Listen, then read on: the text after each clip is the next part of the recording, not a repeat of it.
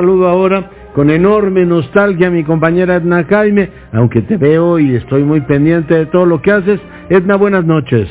¿Cómo estás, querido Leonardo? Bueno, sí, la ventaja que yo tengo sobre de ti es que te puedo ver en la tele. Cuéntanos de qué hablamos esta semana. A ver, querido Leonardo, ayer tuve la oportunidad de presentar en el foro organizado por el Consejo Coordinador Empresarial pues, las propuestas de México Evalúa para atender nuestras emergencias. Cuenta, cuenta. Mira, decirte que eh, lamenté mucho y lo expresé en mi intervención que no tuviéramos un Consejo Fiscal instalado. Llevamos en México Evalúa siete años proponiendo este Consejo Fiscal dentro del legislativo que le dé eh, eh, fue potencia legislativa en materia presupuestal. Nuestra constitución así lo establece, querido Leonardo. Eh, eh, en, estas, en estas circunstancias de crisis se podría justificar hacer un lado legislativo. Es lo que pretende el presidente con la ley de presupuesto y responsabilidad hacendaria, la reforma que está proponiendo. Y lo que estamos viendo es que los países que están siendo más exitosos en implementar medidas ante las emergencias tienen a, legislativos muy involucrados. Y es lo, que nos hubiera encantado ver en este país a través de un legislativo fortalecido con un Consejo Fiscal. No tenemos el Consejo Fiscal, entonces lo que propuse es un Consejo Económico de Emergencia, Leonardo, conformado por los gobiernos de México, sector privado, académicos, el sector social, eh, donde se diseñara el plan para atender esta emergencia y se le diera seguimiento. Otra propuesta importante es, una vez que tuviéramos el Ante las dimensiones que está tomando el contagio del COVID-19, Encuentro con tu ángel te recomienda, al toser pues, o estornudar, cúbrete la boca y la nariz con el codo flexionado o con un pañuelo. Encuentro con tu ángel, siempre pensando en ti. Pero también puede tener, puede jalar a nivel estatal y municipal. Este es lo mismo que el Consejo Económico y Social que tiene en Jalisco o incluso la, la Ciudad de México, Edna. Pues mira, podría adaptarse porque aquí lo importante es, es eh, eh, abordar la emergencia, querido Leonardo, hacer un plan y, y después de hacer ese plan, reflejarlo en el presupuesto. También en México de Evalúa llevamos mucho tiempo hablando de la necesidad de los presupuestos suplementarios. Mm. Lo que se planteó para 2020 en materia presupuestal, pues ya no tiene ya no tiene vigencia, Leonardo.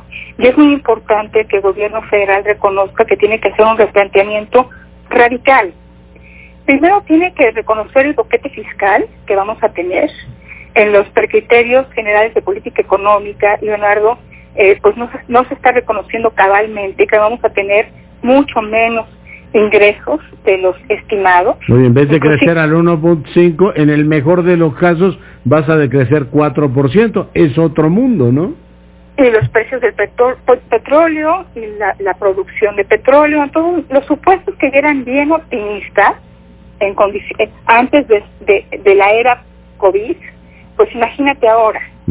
Entonces, Leonardo, el gobierno tiene que actualizar sus estimaciones, asumirlas y, tiene que haber un cambio importante en el presupuesto. Yo creo que se debe elaborar un presupuesto eh, suplementario, lo hemos dicho muchas veces desde México Evalúa, donde se refleje todas las reasignaciones presupuestales que van a ser necesarias, que quede muy claro cómo se van a financiar, cómo se va a tapar este boquete fiscal y que a partir de ese plan y de ese presupuesto suplementario quede muy claro cuáles son las metas, quede muy claro cómo lo vamos a medir, qué resultados estamos esperando.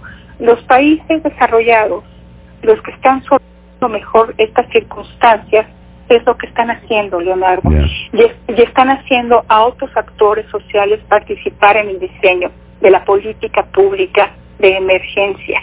Esos son los modelos de gobernanza que se ajustan con las circunstancias, con lo que necesitamos.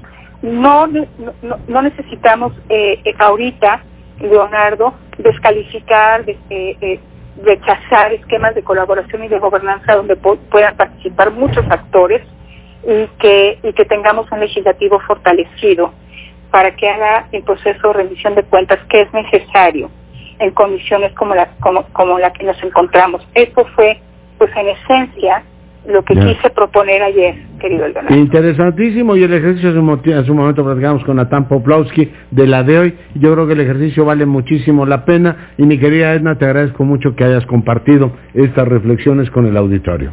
Gracias, te seguiré viendo la tele. Cuídate un montón, Edna, un abrazo.